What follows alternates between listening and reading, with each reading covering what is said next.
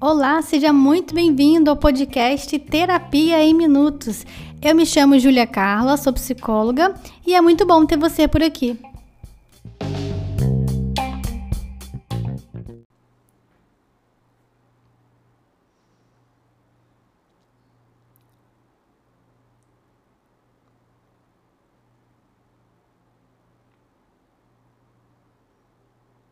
Olá, seja bem-vindo a mais um episódio aqui do podcast. E hoje a gente vai conversar sobre como estabelecer limites nas relações. Uma relação que não tem limite, alguém sai em prejuízo no final. É impossível sair ileso de uma relação assim. Primeiro ponto: você sabe reconhecer quais são os seus limites nas relações? Para falar de limites, a gente precisa partir do ponto do autoconhecimento. Você precisa saber, conhecer quais são os seus limites pessoais. Para algumas pessoas, pode ser bem difícil pensar nos próprios limites de uma forma abstrata, sem ser através de um exemplo. Então, para te ajudar nisso, é importante que você se lembre de uma relação que você tem atualmente, ou seja, uma pessoa que você convive e tal, e você percebe que existe sim a necessidade de estabelecer limites. Agora, como que você vai descobrir se chegou esse momento de estabelecer limites? Você precisa consultar os seus sentimentos, porque você vai perceber um incômodo. Uma relação que ultrapassa ou fere o nosso limite, a gente sente um incômodo. Por mais adaptado que você considere que possa estar, acostumado com aquilo, você vai perceber um incômodo pode ser que você tenha uma capacidade de suportar aquilo que te incomoda. Mas você certamente vai perceber que te incomoda. Algumas pessoas falam assim, Júlia, eu não consigo é, perceber isso porque parece que eu sou acostumada, não sei nem identificar a saúde dos meus relacionamentos. E aí, quando eu proponho à pessoa uma reflexão mais profunda, ela realmente se depara com o fato de que é essas coisas aqui me incomodam, mas é, eu não estou me dando voz o suficiente para enxergar o que eu penso, enxergar o que eu sinto diante de cada relação. Então, o primeiro passo é esse: é você se conhecer e perceber quais são as relações que atualmente precisam ali de um ajuste, tá? Colocar limites. E aí você vai perceber que existe a necessidade de você colocar limite naquele relacionamento, mas também o outro pode estar na posição de colocar limites em relação a você também. E aí, essa é a parte desagradável, porque quando a gente é podado, castrado, né, de alguma de algum comportamento, de algum desejo, isso é frustrante, isso dá uma irritação. Então, assim como estabelecer limites pode ser desafiador para algumas pessoas, receber o limite também pode gerar um grande desconforto. É quando alguém olha para você e fala: "Olha, você só pode vir até aqui na minha vida". Então, aí você pode ser que não goste de ouvir aquilo porque você quer estar mais e aquela pessoa diz que você só pode ir até ali. Então, também é desconfortável as duas posições.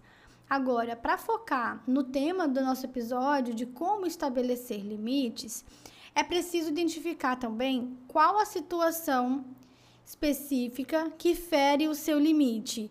Então, olha o comportamento do outro, o que essa pessoa faz que ultrapassa o seu limite. Será que é na forma de falar? Esses dias eu coloquei esse tema lá na caixinha de perguntas dos stories no Instagram e várias pessoas é, compartilharam comigo no direct. E aí eu anotei algumas observações sobre os relatos que eu recebi. O primeiro foi é, a dificuldade né, de estabelecer limites nas relações dentro desses contextos que eu vou citar para você.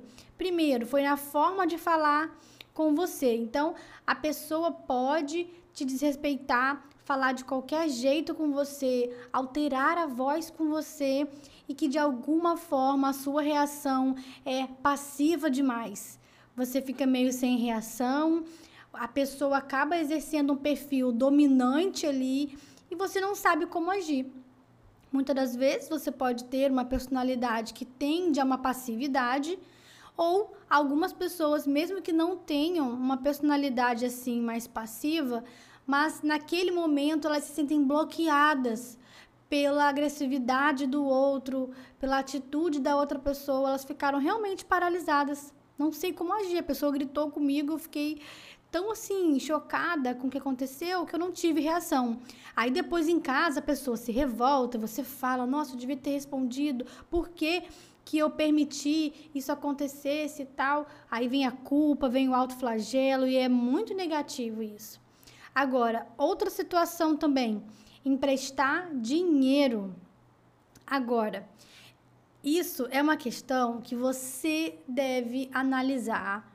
Qual é o vínculo que isso acontece, de que forma isso acontece, para que você não se sinta em prejuízo. E quando eu falo de prejuízo aqui, é prejuízo emocional e até prejuízo financeiro.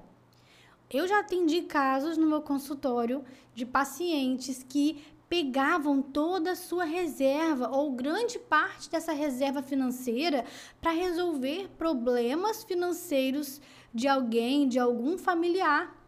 Então, era como se a pessoa não pudesse lidar com as consequências da desorganização financeira e aí ela sabe que tem você, que é o SOS financeiro dela, e você vai lá, sempre cobre. Sempre poupa a pessoa de lidar com as próprias consequências. E isso traz algo muito distorcido e problemático nas relações.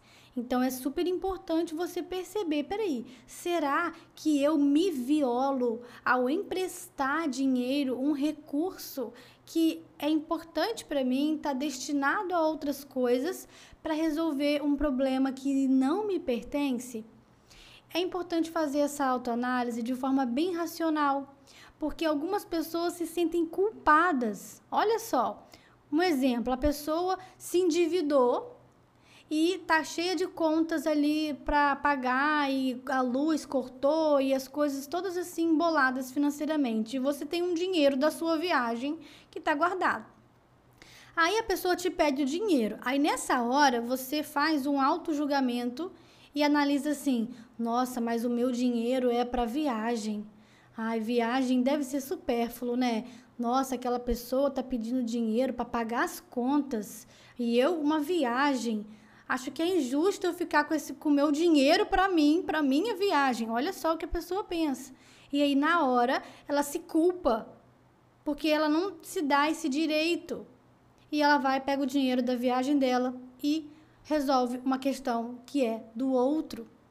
Uma, uma vez eu aprendi um, algo e achei muito interessante. Eu assisti um desses vídeos que aparece né, aleatoriamente na, nas redes sociais e a pessoa falou assim: Ah, é que toda hora os amigos e família me pediam dinheiro emprestado. E eu sempre emprestava, sempre emprestava.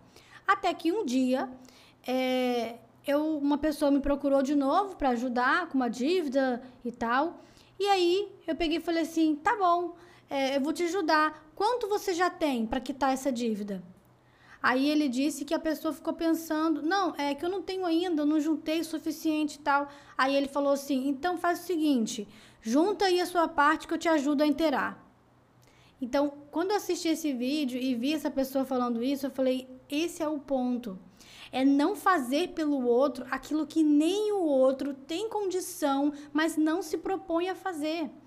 Porque muitas das vezes as pessoas buscam o caminho mais fácil para lidar com as próprias questões e tenta te colocar em uma posição de poupá-las das consequências dos próprios atos. Só que assim ninguém aprende.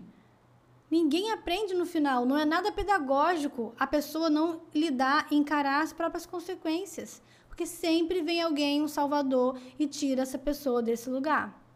Então, em algum momento, você vai perceber a necessidade de estabelecer limites. E para isso, o não precisa fazer parte do seu vocabulário.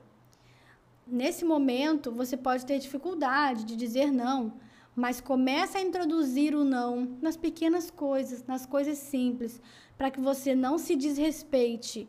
A principal pessoa responsável por respeitar os seus limites nem é o outro, é você mesmo. Você é a principal pessoa. Quando você se dispõe a desrespeitar o próprio limite, você autoriza as pessoas a fazerem o mesmo com você. Então, se você quer realmente desfrutar de uma saúde emocional, de relacionamentos saudáveis, o não, o limite precisa aparecer, tá? Outra situação também que me enviaram é dificuldade de estabelecer limites no momento em que você está conversando com alguém e a pessoa dá muitas opiniões sobre a sua decisão. E aí, a gente está suscetível a passar por isso em qualquer contexto, né? Qualquer vínculo. A gente compartilha algo para alguém, a pessoa se sente no direito ali de dar uma série de, de opiniões sobre a sua decisão. E muitas das vezes é com crítica, é questionando, você conta uma coisa boa, a pessoa joga ali um balde de água fria, né? Quase desanimando, colocando para baixo a sua ideia. Então, nessa hora, você precisa estabelecer limites. Algumas pessoas, olha só, eu já pude ouvir relatos assim. É, ela nem contou para aquela pessoa diretamente sobre a decisão dela, mas a pessoa já descobriu por terceiros e aí começa a ligar para ela para falar assim: você agiu de tal forma, mas como assim? Por que você fez aquilo daquele jeito? Sendo que ela não pediu opinião, não tem uma relação de autorização, mas se a pessoa não souber se posicionar, ela vai se relacionar assim com as pessoas, como se as pessoas tivessem um poder de te autorizar a decidir alguma coisa e te desautorizar a outras. Então, para para observar, peraí, quem de fato faz a gestão da sua vida? Ou será que tudo que você se propõe a fazer surge alguém e dá uma opinião com um peso de imposição, você vai recua na sua decisão por causa da outra pessoa. E eu falo isso aqui abrindo uma observação agora. É super importante a gente ouvir dicas, feedback do outro, um conselho de alguém que já passou algo semelhante à nossa vivência. Não é que você vai fechar os ouvidos e não vai ouvir mais ninguém e falar, não, eu que sei o que é melhor para mim e ponto. Essa frase não tem nada de sabedoria, essa ideia de que só eu sei o que é melhor para mim e acabou. Não é bem assim. Agora, eu estou dizendo aqui, quando você tem uma decisão formada, através do seu autoconhecimento, você julgou a situação, criticou, chegou a uma conclusão e você se percebe sempre, sempre, olha a palavra, voltando atrás por causa dos outros.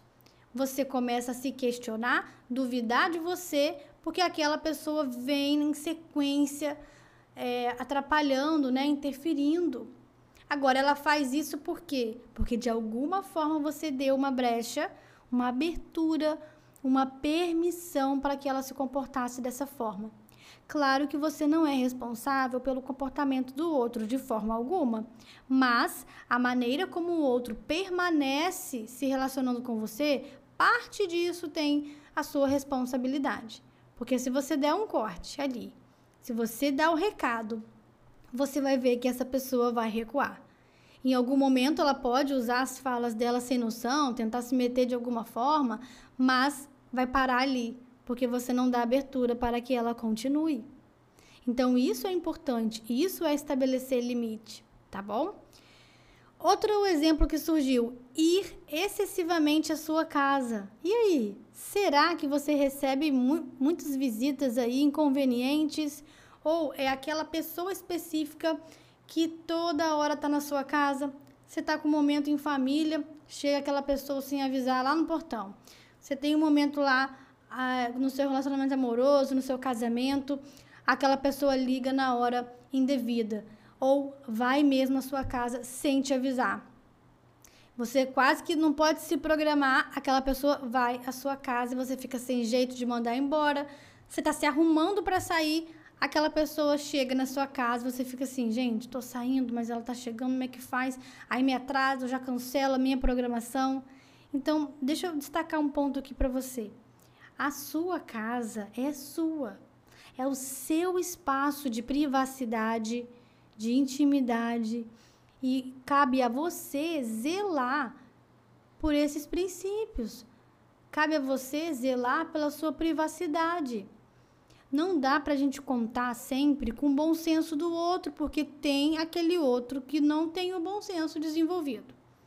Se nós esperarmos o bom senso, podemos passar muito tempo na frustração. Então, é preciso estabelecer limites. Se você sente que essa amizade, que esse familiar está te sufocando, chega o momento de estabelecer esse limite. Como fazer isso? Você pode fazer isso através de uma conversa específica e pontual. Tem relações que cabe isso, uma, uma fala direta mesmo. Já outros vínculos, você pode é, falar uma, uma sequência de negativas e o outro vai entender o recado que você não quer. Você fala não uma vez, não duas vezes e dá um afastamento e a pessoa entendeu que você está estabelecendo limites. Ela pode não gostar. E aqui não vamos destacar esse ponto. Ai, se o outro não gostar. Se o outro não gostar, ele vai ter os recursos para lidar com isso. Você não precisa se preocupar excessivamente com isso. Porque o mais importante aqui é aquilo que te cabe. O que te cabe é atitudes que são positivas para a sua preservação emocional, de saúde emocional. Então, no que você vai se preocupar mais?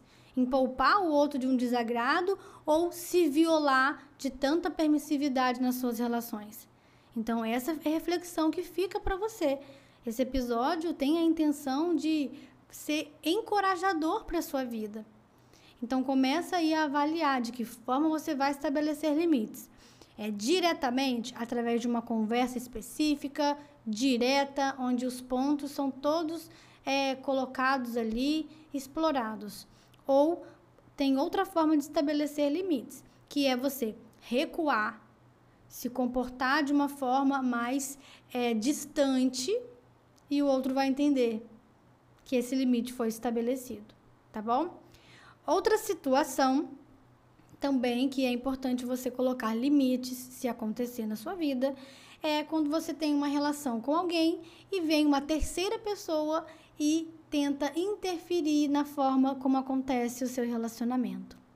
Então você tá lá, tem a relação com o seu marido e tal, e aí tem sempre aquela amiga que interfere demais. É além de um de um momento de troca de amigas que compartilham a vida, ela interfere demais. Ela impõe muito como você tem que ser e fazer. Ou às vezes ela tenta mediar as suas relações que você não pediu que ela mediasse. Você não pediu que aquela pessoa mediasse as suas relações e ela insiste em ocupar esse papel. E atrapalha, traz prejuízo. Então, em algum momento, você pode comunicar isso a essa pessoa. Entende? Mesmo que, ah, mas ela está bem intencionada, ela faz isso pela harmonia de todos, mas ainda assim, cada pessoa tem autonomia suficiente para decidir de que forma vai se relacionar com cada um. Não precisa de um terceiro mediando. Então, analisa se isso faz parte da sua vida e estabeleça limites, tá bom? Diante disso tudo, é importante você identificar qual é o nome do seu limite. Então, o que, que você quer? É espaço? É privacidade? Sabe? É liberdade para se expressar? Então, você precisa entender qual é o limite, em qual relação isso precisa ser estabelecido. Será que a falta do respeito já aconteceu e você precisa colocar limite ali de falar, olha, não vai falar mais assim comigo. Eu não vou permitir. Eu não sei o que você vai fazer para controlar suas emoções, mas nessa relação comigo isso não vai mais acontecer. E você sustentar o seu posicionamento para que a sua fala de limite não fique banalizada. Porque se você coloca limite e volta atrás, quase que imediatamente, coloca limite e volta atrás, a sua fala fica banalizada, você fica em descrédito com a outra pessoa. Você fala o não, em seguida cede. Esse outro vai entender que funciona assim com você. Então, é você que é responsável por estabelecer o limite e sustentar a sua posição para o outro entender que é assim que funciona contigo. Dentro disso tudo, você também precisa identificar o que é inegociável para você.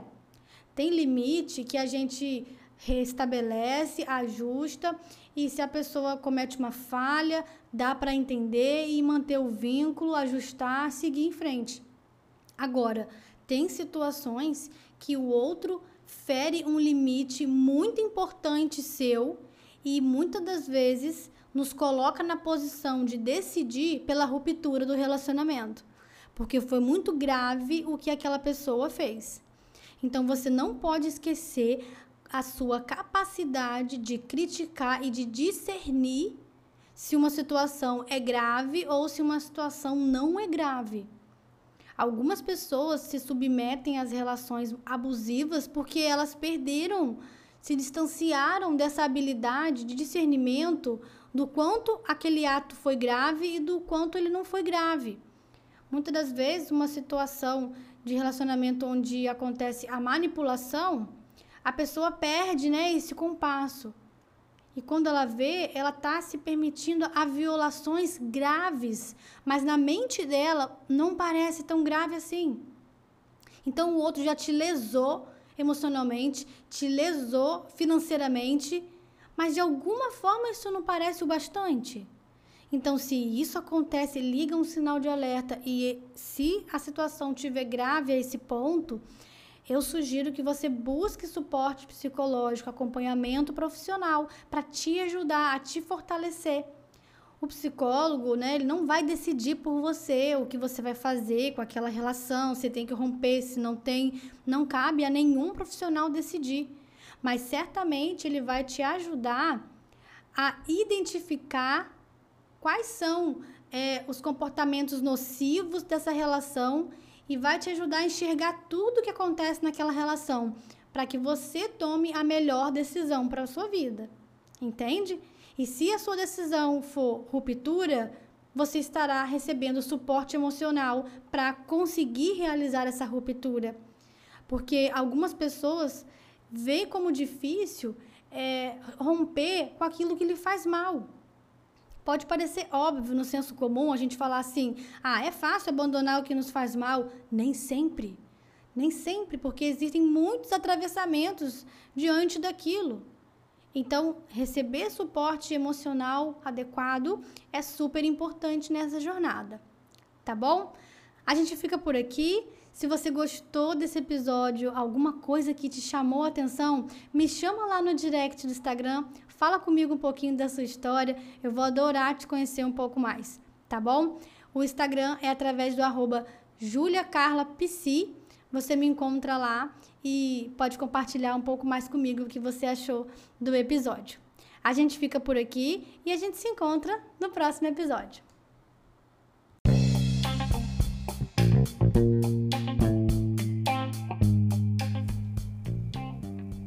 E esse foi mais um episódio aqui do podcast. Obrigada por me fazer companhia até aqui. Espero que esse conteúdo tenha sido terapêutico para você, porque minutos terapêuticos deixam a sua vida mais leve.